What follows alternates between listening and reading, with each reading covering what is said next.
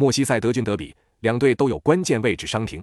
咱们一起来看看赛前有哪些关键信息。一、利物浦的主力球员费尔米诺、范戴克以及若塔都在近日回到了球队训练当中，三人都有可能在本场比赛当中复出，这对于利物浦来说无疑是个很好的消息。二、利物浦主帅克洛普十六次面对埃弗顿取得了九胜六平一负的出色战绩，他十二次面对埃弗顿主帅戴奇也拿到了八胜二负的战绩。三。利物浦目前受到伤病影响最严重的是他们的中场方面，主力中场迪亚哥、法比尼奥都有伤在身，而亨德森也是刚伤愈复出。这场比赛面对埃弗顿身体对抗很强的中场，可能会占不到优势。四，利物浦的前锋萨拉赫最近七轮比赛只打进了一个球，目前已经是连续五场比赛的球荒了，本赛季的状态一直不佳。